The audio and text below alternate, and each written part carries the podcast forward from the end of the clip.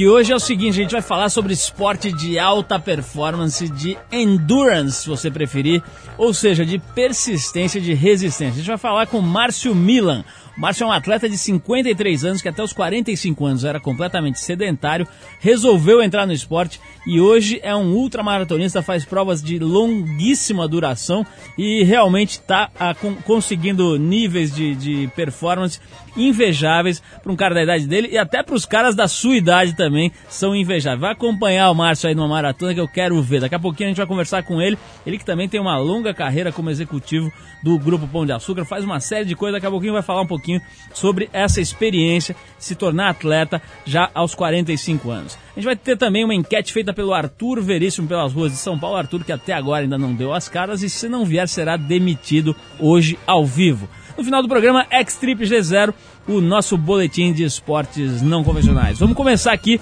balançando o microfone e tocando um sonzinho dos Beastie Boys, So What You Want.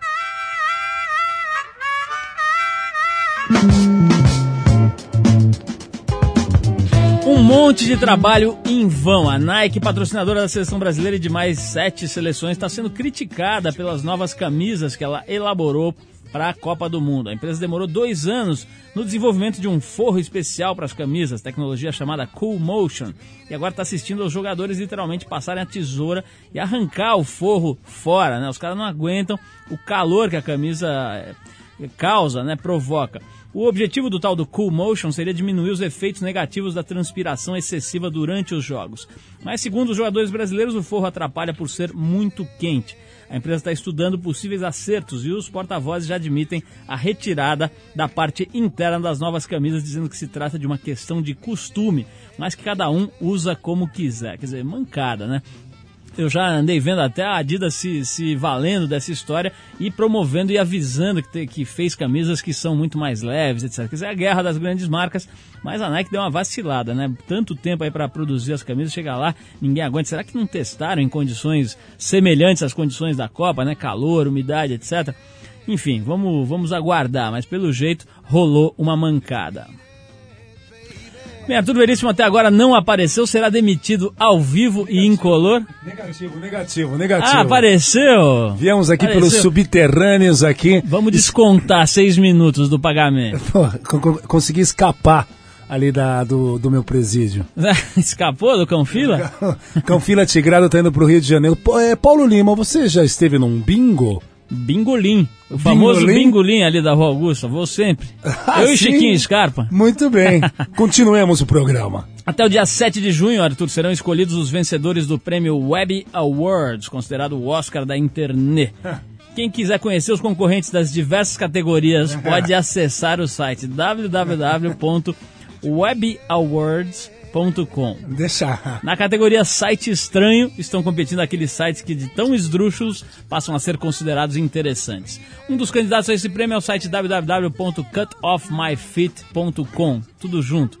Criado por um internauta que para juntar dinheiro promete cortar os próprios pés ao vivo pela internet. Ah, pega lá, então deixa eu jogar o meu jabá Sem aqui no propaganda. Ar. Não, não, vou, vou fazer propaganda. Agora, sobre esse grande prêmio que vai ter do web designer em, em Cannes. É, o site do Arthur Veríssimo vai participar, que foi feito a arquitetura do site feita pela agência FNASCA e patrocinada pela nossa querida Skoll. Skoll. Então, Arthur. em breve, outro campeão mundial, Arthur Veríssimo aí. É, como é que é www.presepada.com.br? É né? www.arturverissimo.com e outros afazeres. Hum, chique. Bom, já que você resolveu dar uma de trabalhador, Arthur, a essa altura do Championship. Sim, senhor. Vamos mostrar esta enquete. O qual é? Que não é enquete, você sabe, né? O pessoal pronuncia errado. A, pronúncia em francês é enquete. Não, responsa é... responsabilité. Exatamente. É o nosso querido Edu E. Nós temos duas opções, Arthur, de enquês preparadas por você. Numa, na primeira, é, como é que é, Arthur? Que negócio é esse? Sair fazendo enquete sem a minha autorização? O que, que é isso aqui? É pra eu ler isso? o cara me manda uns códigos aqui, bicho. Bom, é o seguinte, tem duas enquetes aí, Arthur. Qual Sim. que é a mais legal aí que você fez? Rapaz, a, a, primeira. A primeira? A primeiríssima. O que, que, é que pergunta? Vamos, Arthur, que negócio é esse de sair fazendo enquetes, não sei o que? Isso aqui acho que era pra eu saber, não era pra eu ler. O cara me manda uns códigos aqui que eu tenho que adivinhar, é, cara. Mas se briefing Ah, tá aqui, tá aqui, tá aqui o briefing. Perguntamos para os homens de diferentes raças, cresças, olha que lindo, cresças. Cresças e apareças. Cresças e apareças e etnias. Esse cara eu vou ter que mandar pro Mobral, viu, Arthur? Não, tem jeito. Não é nada disso. Diferentes raças, cresças e etnias. Em caso de distância, qual é o melhor presente que se deve deixar para a patroa Sim, ou Paulo. a mulher amada? Sim um vibrador ou um cinto. Ele escreveu cinto com S, Arthur. Olha que linda. Mas isso acontece. É porque ele está é, é porque ele tá ligado no sentimento da mulher. Ele está escrevendo com mimeógrafo, Paulo. Um cinto de castidade. Bom, vamos ouvir essa enquete que deve estar tá tão ruim quanto esse texto aqui, mas tudo bem. O nosso ouvinte é um ouvinte resistente, ele já está há 16 anos, 18 anos já aturando a gente. Não, Acho por... que ele aguenta mais um. Não, por falar de coisa ruim que você viu que se transformou na coisa mais bacana e moderna na cidade, até o, Euge... o Eugênio Butch escreveu um artigo maravilhoso sobre o programa de Serginho Malandro e a Noite dos Desesperados. Rolou Vamos essa? Poxa, ele escreveu um texto impecável e enigmático Mas, também. Arthur, que tal você falar essa notícia depois da enquete? Porque eu acabei de fazer uma introdução à enquete e você interrompeu com uma notícia. Você é sempre um homem de introduções. Nós precisamos treinar mais, Arthur. Nós estamos meio destreinados. É o frio, é o frio, né, Paulo? Vamos ouvir a tal da enquete de Arthur Veríssimo e, e seus sentimentos. Pois é, Paulo, aqui na nossa enquete no Corpo a Corpo, eu tô aqui com o seu Ananias. Paulo, ele é cacheiro viajante, ele fica por muitas semanas, meses longe de casa. Seu Ananias, a gente gostaria de saber é, o que, que o senhor é, resolveria o caso da sua mulher? Dando um vibrador a ela ou colocando um cinto de castidade?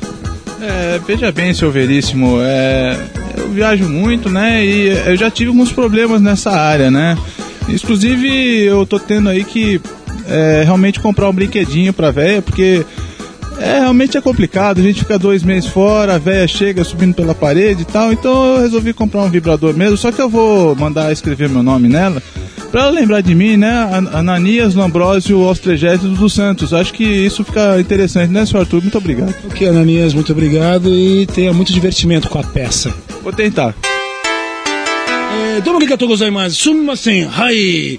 É, pois é, Paulo, a gente tá na próxima Copa, seu Satoru, Satoru Nakara, ele vai responder aqui pra gente. Seu Satoru, tudo bom? Como tá o Brasil, a Copa do Mundo? Bom, né, bom, né.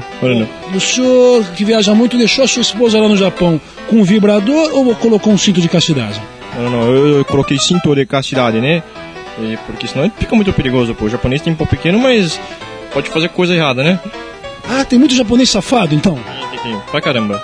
Então a, resolução é cinto de castidade e um cha- uma chave grande, é isso? Cinto de seguridade, kimono, né, com fechadura. É. Isso é muito interessante. e vem aprendendo. Muito obrigado, Satoru. Hi, hi. Pois é, Paulo, a gente está aqui com a presença do senhor Casto da Silva. é, e também um grande jornalista que viaja por esse Brasil afora, está sempre circulando pelo planeta moda. Senhor Casto, é, em suas viagens, é, o senhor é casado, não é isso? Sim. Nas suas viagens, de que forma que você deixa a graça, a beldade, a beleza da sua esposa? De que forma? Com cinto de castidade ou com um consolo? Um consolo, mas de design. Não Ah, é? tem design? De design, senão não, não faz jus, claro. Tem Uma ter... italiana? Como É assim? uma coisa italiana, assim, porque tem vários agora. Você compra nos catálogos, né?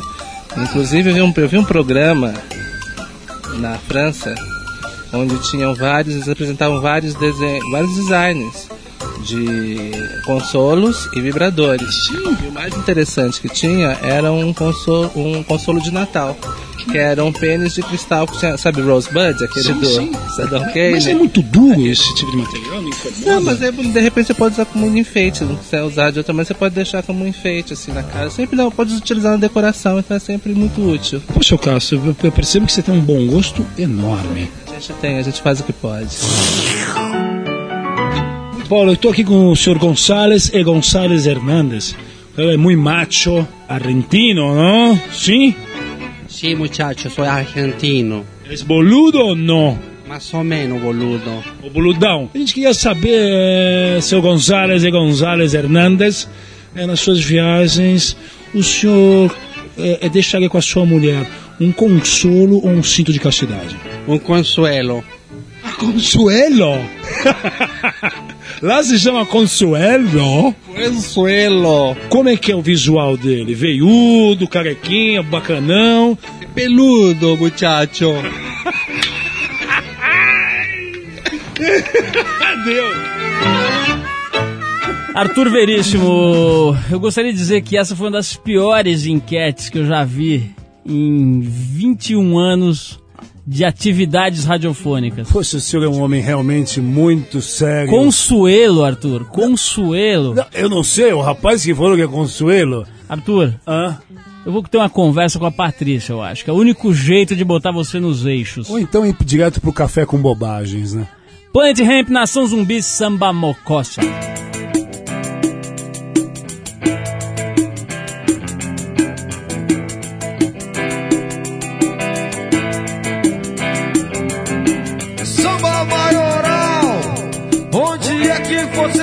Se meteu antes de chegar na roda, meu irmão?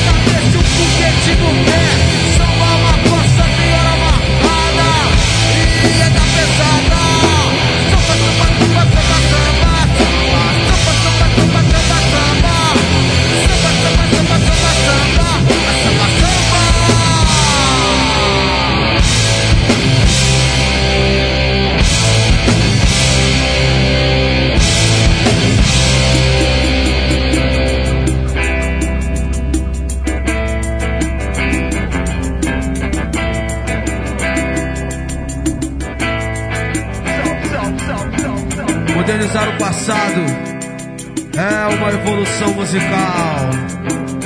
Cadê as jotas que estavam aqui?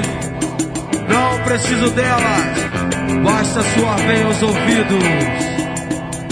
Viva Zapata! Viva Sandino! Viva Zumbi! Antônio Conselheiro! Todos os Panteras Negras! Chico Sainz e toda a nação zumbi! Eu tenho certeza, eles também cantaram um dia.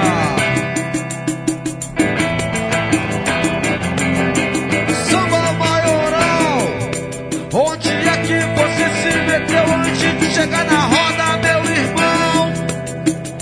A responsabilidade de tocar o seu pandeiro, a responsabilidade de você manter-se inteiro, você manter-se inteiro.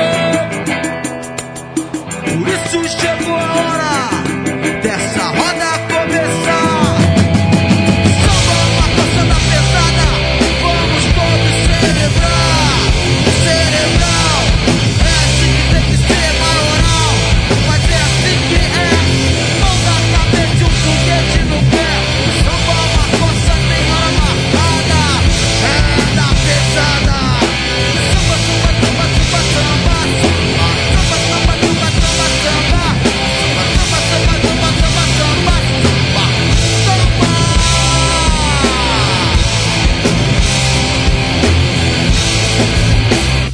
samba. Samba, samba, samba. O samba, samba. Sambo, samba, samba. Samba, samba, samba. Samba, samba. Samba, samba. Samba.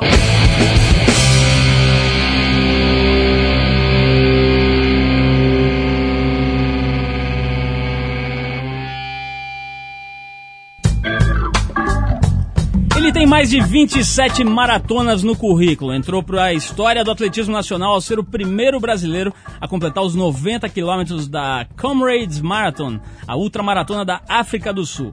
Essas conquistas ficaram ainda mais honrosas quando seu autor é, ficam, né, ainda mais honrosas quando seu autor é um executivo que até os 46 anos levava uma vida totalmente sedentária. Hoje, aos 53 e em plena forma, Márcio Milan, diretor de comercialização do Grupo Pão de Açúcar, acaba de lançar seu primeiro livro chamado Vencendo Desafios. É um prazer ter aqui o Márcio Milan com a gente. Marcião, seguinte, a primeira coisa que eu quero te perguntar é o seguinte. Como é que foi essa história de até os 46 anos você ficar ali na sua vida de executivo, sedentário e tal, fazendo pouca atividade física e de repente resolver entrar de forma muito séria né, na, na, na atividade esportiva? Como é que deu esse clique aí na tua vida? Bom, Paulo Lima, eu primeira mão que primeiramente queria agradecer a oportunidade de estar aqui com você na Rádio Rock 89, tendo essa oportunidade de falar um pouquinho do meu livro Vencendo Desafios. E partindo já para a primeira pergunta, eu diria para você o seguinte: até os 46 anos eu nunca despertei interesse em praticar qualquer tipo de esporte. Eu entrei no Pão de Açúcar com 24 anos de idade e me dediquei muito ao trabalho. Mas você fazia alguma coisinha, assim, dava um, jogava um tênis tal, ou era realmente zero? Absolutamente nada. É mesmo? E no finalzinho, quer dizer, já com 45 anos, eu entrei numa academia e comecei a praticar alguma coisa. e já em 40 e depois com 46 anos de idade que eu fui um pouco mais fundo na, na atividade física. E eu comecei a sentir, a partir do momento que eu comecei a praticar, que estava trazendo um grande benefício na minha vida. Na minha vida pessoal, na minha vida particular, e comecei a gostar e pegar jeito pro negócio. Como é que foi a tua entrada? Quer dizer, você já começou querendo com um objetivo arrojado, tipo, vou fazer uma maratona em Nova York, ou, ou você começou falando, pô, deixa eu dar uma experimentada, ver como é que é, pegou leve, como é que foi? Não, foi bem leve, foi com um grupo de amigos, três, quatro amigos, correndo 3, 5 quilômetros por dia. E depois de um tempo me falou, olha, eu acho que você tem condição de fazer uma maratona. Eu falei, pô, jamais vou conseguir fazer uma maratona de 42 quilômetros. E aquilo foi entrando no meu sangue, na minha cabeça, e eu fui cultivando a esperança de um dia poder fazer uma maratona de 42 quilômetros. Como é que foi a tua primeira prova mais pesada, Márcio? Como é que foi é, o objetivo que você traçou e depois a sensação na hora que você viu que era realidade, né? Porque uma coisa é você treinar, né, sair de casa, ir pro seu treininho. Outra coisa é a hora que você vê que o bicho vai pegar, mesmo que não tem volta, você está ali na linha de largada. Queria que você contasse essas duas coisas. Dizer, como é que você traçou o teu primeiro objetivo mais arrojado e o dia que você pisou na linha de largada ali? Então você vê o seguinte, eu coloquei a maratona na minha cabeça, que foi em 95, e comecei a treinar, achando que já comecei achando que era fácil, o técnico me dava as planilhas, é, 10 km, 15 km, 20 km, eu ia em frente. Eu achava que aquilo era tranquilo, que uma maratona eu conseguia fazer com a mesma tranquilidade, com uma quilometragem menor. Aí eu tracei um objetivo até de fazer essa maratona, que foi em Blumenau em 95, e até um pouco é sem o consentimento do meu técnico. E para lá eu parti. E aí eu vi que, inclusive no, no dia da largada, eu saí escondido dele, porque eu tinha dito que não ia correr, que eu ia lá só para acompanhar, e acabei indo até a largada. E a coisa foi bem, eu me motivando e cada vez mais aumentando o ritmo, aumentando o ritmo. Quando chegou no quilômetro 30, 32, aí a responsabilidade bateu. Olhei para trás e falei, putz, fiz 30 quilômetros, faltam 12 quilômetros. Como é que eu vou enfrentar esse negócio? Aí que eu vi que as dificuldades, que o treinamento que eu tinha feito, aquilo que eu tinha colocado na cabeça não era bem aquilo. Ô, Márcio, eu tenho, desculpa te interromper, mas tem uma história da barreira dos 30 quilômetros. Eu já vi isso em, em revistas, etc. Né? Parece que realmente é ali que o bicho pega. Né? Você sentiu isso outras vezes em maratona? Não, eu sinto basicamente em quase todas as maratonas. Tá certo que agora de uma forma diferente, porque você sabe administrar e você espera. A partir dos 30 quilômetros, que vai dependendo da pessoa, de 30 a 36, onde que a turma disse que o bicho pega. Parece que ali começa uma outra maratona, é uma briga toda, parece que entra uma barreira na sua frente que você não consegue vencer. Eu acredito que isso é o limite do ser humano, né? É, é o momento em que o organismo ele vai se adaptar a uma nova exigência de, de, de esforço então todo, todo mundo passa por esse momento. Até os atletas de ponta também passam por isso. Ô, ô, Márcio, eu vou querer saber daquela história do Iron Man que você fez, né? Faz quatro anos, em maio de 98, e você teve praticamente três meses para aprender a nadar ir lá e competir no Ironman. Mas eu queria saber disso logo depois a gente tocar mais um sonzinho aqui. Eu separei um Sex Pistols, famosa God Save the Queen. Daqui a pouco a gente bate mais um papo com Márcio Milan. God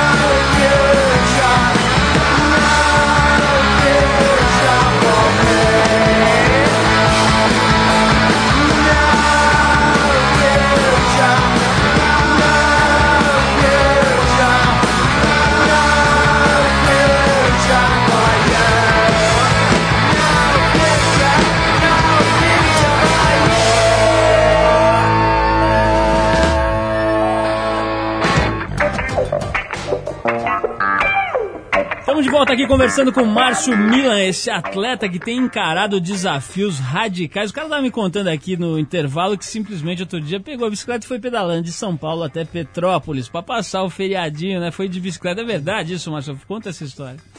É verdade, cara. A gente tava. é, Sem ter o que pre- fazer, falou, vamos na padaria ou vamos pedalar até É, Petrópolis? Foi isso que o meu técnico falou, pô, parece que daqui é Petrópolis ir na padaria e voltar. Mas foi, foi legal porque era uma experiência que, gente- que eu queria fazer, que eu não conhecia, que era pedalar à noite. Eu acho que foi legal, uma experiência nova, um esporte realmente que você, muito radical, pegar aquelas descidas à noite, duas, três horas da manhã, 60, 65 km por hora num pedal, é a emoção pura. Márcio, vamos falar daquele Ironman, né? Foi em 98, em maio de 98, quer dizer, para quem não sabe, o Ironman é uma das provas de triatlon, talvez é a prova de triatlon mais difícil que, que existe, né? São, é, como é que é mesmo, Márcio? São, São dois- 3,800 de natação, 180 de pedal e uma maratona aí de sobremesa, 42 quilômetros. 42 km de corrida, a hora que você acha que terminou, tem mais 42 km. Então, e você fez esse Ironman de 98 lá em Porto Seguro, na Bahia, praticamente sem saber nadar, né? Você aprendeu a nadar três meses antes para fazer a prova. É verdade isso? É inacreditável, né? Você vê o seguinte, o João Paulo, João Paulo Diniz, Diniz me fez um convite para mim fazer o Ironman. Eu tinha acabado de fazer o, o a Conrads África e eu peguei confiança. Eu achei que fazer o Ironman seria mais ou menos que fazer uma ultramaratona. E na realidade eu vi que depois eu tinha que nadar e pedalar. Achava que nadar era entrar na água e assim por diante. Eu nunca tinha nadado, eu nunca tinha pedalado. Pedalado em mountain bike, mas nada de, de um pedal mais sério, com sapatilha, com speed e assim por diante. E eu senti o peso da responsabilidade quando entrei na piscina com o técnico. Ao invés de eu nadar para frente, eu nadia para trás. Ele falou, cara, eu não sei se o desafio é você fazer o Ironman ou é eu te ensinar a nadar, tá certo? E aí eu tive que me dedicar muito aos Você, treinos. você não tinha noção, então, de Tinha natação. menor noção. Mas você boiava, pelo menos? Não, aí que tá, eu não boiava. Eu, achava que eu, não, que eu não sabia nadar, não é porque eu não tinha técnica, é porque as minhas pernas eram pesadas por causa da corrida. No fundo, isso daí é um pouco de balela. Mas o, a grande dificuldade, fizemos um treino no mar, foi quando eu entrei no mar e eu pulei e não voltava. E aí de, tiveram que descer para me pegar, porque eu fiquei roxo e não conseguia me familiarizar com o mar. E aí foi, foi mais uma etapa de vencer essa dificuldade. E aí consegui fazer o Ironman, você estava lá, você acompanhou toda a dificuldade que eu passei, não só na natação, um pouco no pedal e também um pouco na corrida. Márcio, você acha que qualquer pessoa que está ouvindo a gente hoje, que é sedentário, pode entrar num ritmo de, de, de, de esporte, de treinamento que você entrou, ou precisa ver direito, precisa fazer exame? Como é que é? Como é que, que, que tipo de, de orientação você daria para quem está ouvindo a gente que não está fazendo nada, mas está inspirado pela tua conversa? Olha, eu acho que a primeira coisa que a gente tem que analisar é que não tem idade para isso. Acho que qualquer pessoa que tiver disposta ou tiver com vontade de praticar qualquer atividade física é tempo. Eu comecei com 46 anos. Estou com 63 anos, 53 Ô, anos. peraí, opa, pô. opa, 53 anos. e ainda vou fazer muitas, ah, muitos desafios e muitas maratonas, ultramaratona e Ironman. A única coisa recomendável é que ele faça os exames preliminares, procure um técnico, que ele vai receber a orientação devida. Mas você sabe que uma das coisas que é, a gente procura incentivar, o Ironman, por exemplo, é uma coisa como, é como se fosse uma, é impossível. E você verifica que em outros países, muitas pessoas associam até outros tipos de dificuldade para fazer o Ironman. Eu, eu conheci uma história de um, de, de um senhor que já tinha aí seus 40 anos e tinha uma filha deficiente. E ele correu em prol da filha. E o gozado é que a organização descobriu isso e levou a filha dele na, na chegada. É uma coisa assim muito emocionante para quem termina o Ironman, para quem termina uma maratona ou uma ultramaratona. Bom, vamos ouvir mais uma musiquinha, Márcio, depois a gente bate mais um papinho para fechar aqui essa conversa sobre esporte, né? Eu acho que tá sendo inspirador para um monte de gente que tá ouvindo a gente. E vamos tocar um sonzinho que também inspira bastante. Jimi Hendrix, o padrinho aqui do programa com Voodoo Child.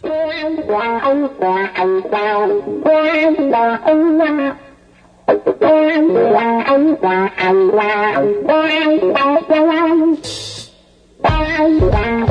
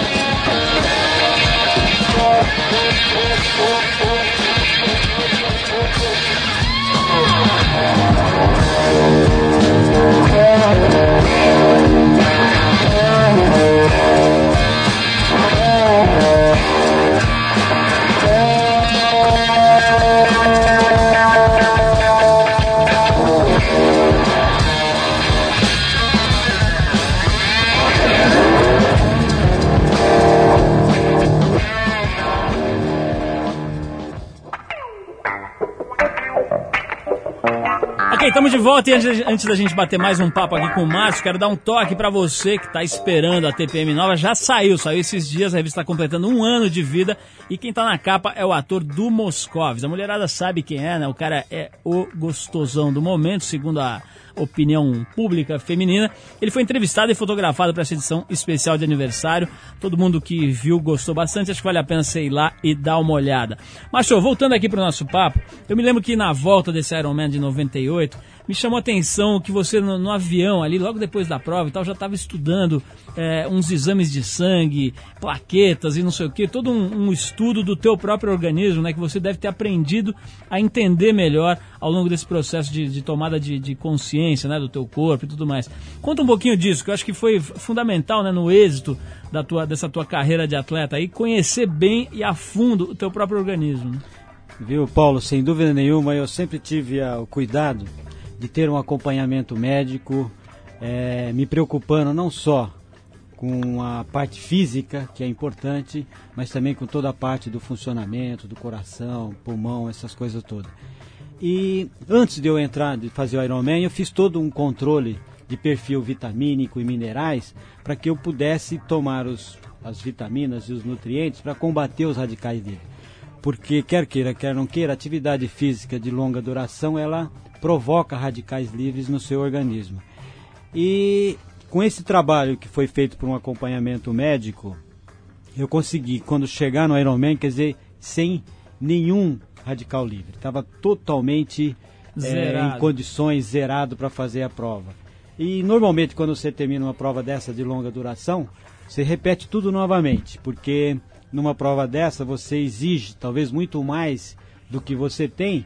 E se você tiver uma boa recuperação, depois de um mês e meio, dois meses, você já está pronto para fazer aí outra prova e começar tudo de novo. Mas um aspecto que a gente não comentou aqui, mas que acho que também deve ter sido fundamental, é a mudança de alimentação, né? Eu imagino que você, como executivo sedentário, devia meter a cara naqueles jantares e, enfim, não devia regular, controlar muito a alimentação. O que, que mudou quando você resolveu entrar nessa, nessa reta do esporte? Viu, Paulo? Acho que foram duas coisas fundamentais que mudou na minha vida. Uma delas foi, sem dúvida nenhuma, a disciplina da alimentação. Eu ia muito à churrascaria, a esses restaurantes, jantares, essas coisas todas. E a partir do momento que eu comecei a praticar o esporte, eu passei a ter uma alimentação mais saudável, mais sadia. E não, não era uma dieta, até porque a gente tem dia que precisa comer até um pouco mais do que eh, deveria, principalmente na- nas vésperas de prova. Então isso me disciplinou muito, coisas que eu levo e transmito para as pessoas até hoje. Agora teve acho que mais duas coisas que foram legal. Uma que eu consegui levar para o meu trabalho toda essa disciplina e essa competição com você mesmo. Disciplina no horário, de você treinar, de você conseguir organizar a sua agenda, a organizar a sua vida familiar também, que acho que foi muito importante. E numa atividade de longa duração ou de competições uma atrás da outra, a família ajuda bastante. Você precisa estar muito alinhado com a família. E toda, tudo isso que eu aprendi é, no esporte, eu consegui levar para dentro da, da, da empresa, é, graças ao incentivo do Pão de Açúcar, que durante todo esse tempo me incentivou e incentivou também todos os funcionários que queriam e que quiserem praticar o esporte. Eu acho que tudo isso trouxe uma mudança muito grande na minha vida. Hoje me sinto uma pessoa mais disposta, mais jovem e pronta para qualquer desafio. Tua mulher reclamou no começo, mas não teve aquela história, pô, você vai às 5 da manhã, você vai pedalar, não sei o que, teve essa história? Não, reclamou muito no início, acho que com razão, até porque não, não tinha como sensibilizá-la. Eu acho que a partir de um, de- de um determinado momento ela enxergou, ela viu o quanto estava sendo benéfico para mim e passou a me apoiar. E me apoiou muito e eu agradeço nesse momento até especial a minha esposa Solange. Ô, Márcio, eu queria agradecer muito a tua presença, dar os parabéns pela tua tomada de decisão aí, pela tua carreira, né? Que hoje você já tem uma carreira no esporte respeitabilíssima.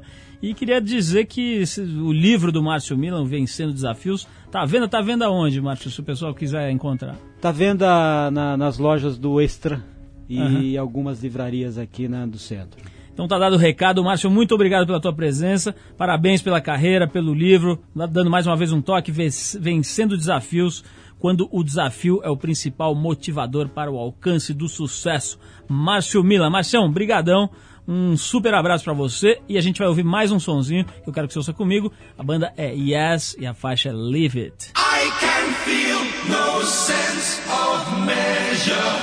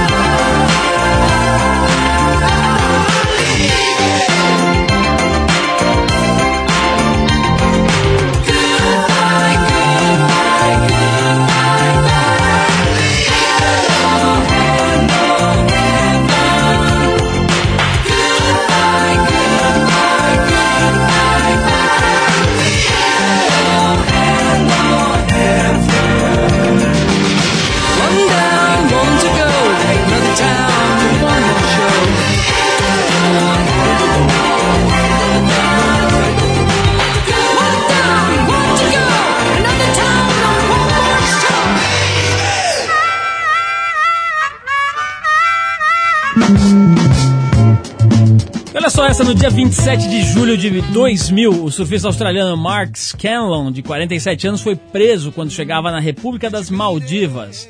Mark foi indiciado por estar portando 57 gramas de óleo de cannabis, a popular maconha. Até aí tudo relativamente normal, se não fosse pelo simples fato de, nas Maldivas, a posse de mais de um grama de qualquer droga ser punida com prisão perpétua.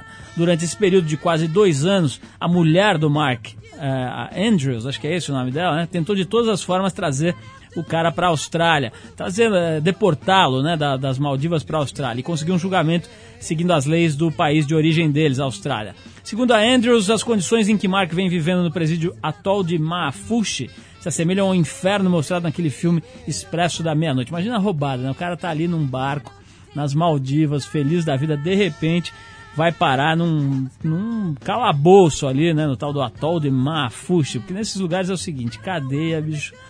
É, cadeia é um inferno em qualquer lugar, mas nesses, nessas quebradas aí deve ser esquisito. Bom, a esposa do Mark Scanlon, a Andrews, está pedindo a todos que enviem cartas ao primeiro-ministro australiano John Howard, solicitando esforços diplomáticos para conseguir a deportação de Mark, negada pelo presidente das Maldivas. O cara não está alegando que é inocente nem nada, ele só está pedindo para ser deportado para o país dele, é, para, enfim, ficar mais próximo do, do, do país dele, das pessoas que ele, que ele gosta e conhece. Se quiser saber mais sobre esse caso, tentar ajudar o tal do Mark Scallon a sair dessa roubada gigantesca, tem um site que vale a pena dar uma olhada. É www.freemarkscallon.com Vou soletrar aí rapidinho, www.freemarkscallon freemarkscallon.com Bom, se deu para anotar, aí você entra lá, dá uma olhada, porque é, vale a pena dar uma sacada até para servir como exemplo, né? Pra você não ficar viajando aí dando mole, né? Com qualquer tipo de droga é sempre roubada, carregar, usar, etc. Mas principalmente num país estranho, né? O cara dando mole ali, de repente a vida dele, filho, mulher, tudo mais, vira um pesadelo e o cara vai parar no, no inferno. A gente separou aqui umas outras leis bastante questionáveis ao redor do mundo. Quer dizer, realmente prisão perpétua para um cara que está com um grama de seja lá o que for, né? É meio esquisito. Mas olha essas outras leis ao redor do mundo. A penalidade para masturbação na Indonésia é a decapitação. Quer dizer, o sujeito que for pego ali descabelando o próprio bozo será simplesmente decapitado, né? O cara vai realmente ficar sem cabeça. Em Johannesburgo, na Geórgia, é, é ilegal dizer a expressão oh boy. Essa é demais, hein, bicho? No Líbano, os homens podem legalmente ter relações sexuais com animais, mas tem que ser fêmeas. Relações sexuais com animais machos são puníveis com a morte do taradão, do, do cara que tiver lá, se que for pego com o cãozinho, ou enfim, o cabritinho, ou o que ele preferir. A lei autoriza vendedoras a ficarem de topless na cidade de Liverpool, na Inglaterra, mas somente em lojas de peixes tropicais. Essa daí é genial, hein, cara? Onde você pegou isso aqui? Isso aqui tá boa, cara. Mas imagina os peixinhos ali, né, no, no aquário, tá? E aquelas moças passando de topless. Em Santa Cruz, na Bolívia, é ilegal um homem ter relações com uma mulher e a filha dela ao mesmo tempo. Olha que lei importante. Você imagina o, o deputado que, que elaborou essa lei, que pessoa realmente importante e inteligente. Vamos ouvir mais um sonzinho Infectious Grooves com Therapy. Thank you.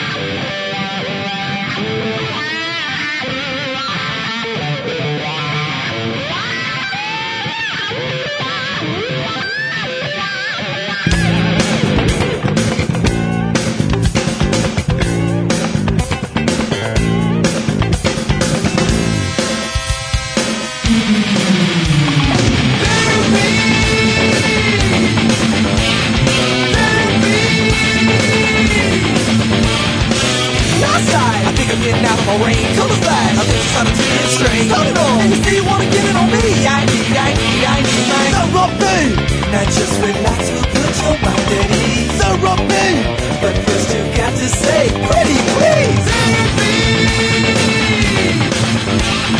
Yeah. Put a little gas in my brain. All aboard, we'll ride on the newest thing. Choo choo, the cow This one-way change your pain, no gain, insane, it's therapy.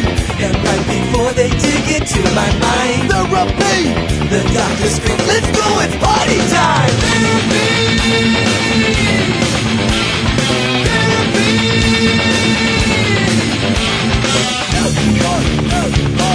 Like every heartbeat emotion take me away Like You've got to your Therapy Therapy. Therapy. Therapy, therapy.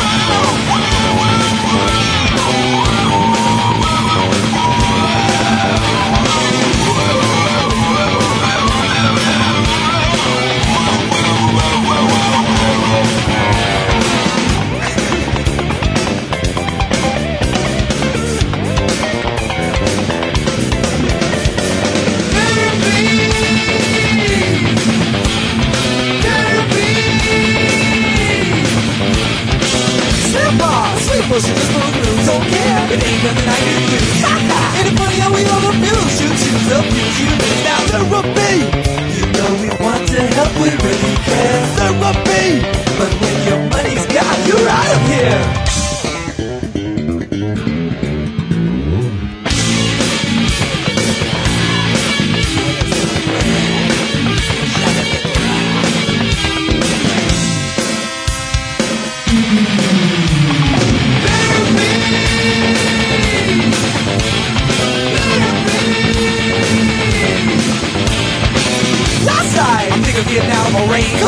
Cool as flash, I think she's trying to take it in straight. Stop it all. And you say you wanna get it on me. I need, I need, I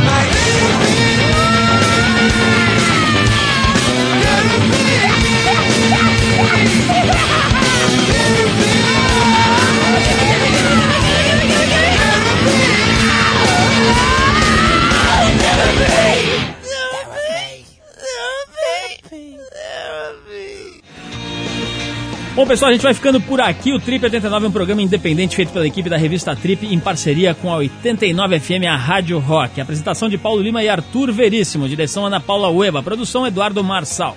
Colaboração Carlos Sarli e Antônio Bonfá Júnior. Trabalhos técnicos Eric. Para falar com o Trip 89, mande um e-mail para trip@89fm trip89fm.com.br. Anota aí, trip89fm.com.br. A gente vai gostar de saber a sua opinião e vai tentar melhorar sempre o programa a cada semana. Segunda-feira, nove da noite, estamos aqui de novo. Abração e boa noite para vocês, boa semana.